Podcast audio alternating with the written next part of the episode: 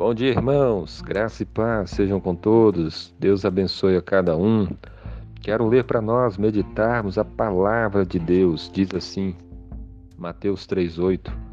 Produzi, pois, frutos dignos de arrependimento. Amém.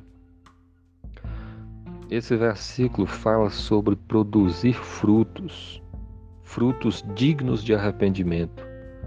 João Batista falava para que as pessoas se arrependessem dos seus pecados. E então ele as, as batizava no Rio Jordão. O batismo era um símbolo de uma lavagem.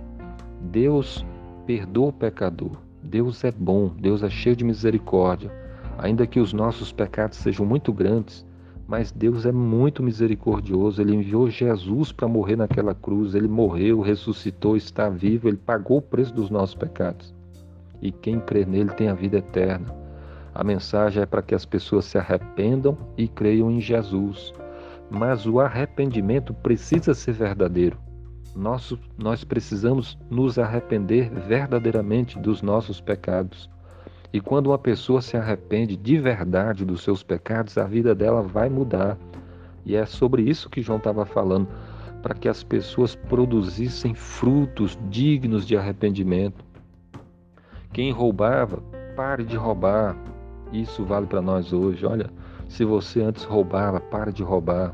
Se você antes falava palavrões, xingamentos, mentiras, sabe que o seu linguajar mude, porque você, se você de fato se arrependeu dos seus pecados, se você antes estava envolvido com promiscuidade, prostituição, traições, adultérios, coisas dessa natureza, que você se arrependa e pare com essas coisas se você estava envolvido com idolatria, feitiçaria e coisas dessa natureza, se arrependa e abandone essas coisas e sirva somente o Senhor Deus.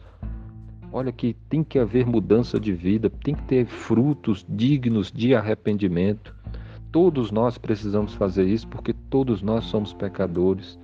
Cristo morreu para nos salvar e quem se arrepende verdadeiramente dos seus pecados e crê nele, Deus perdoa e Deus salva.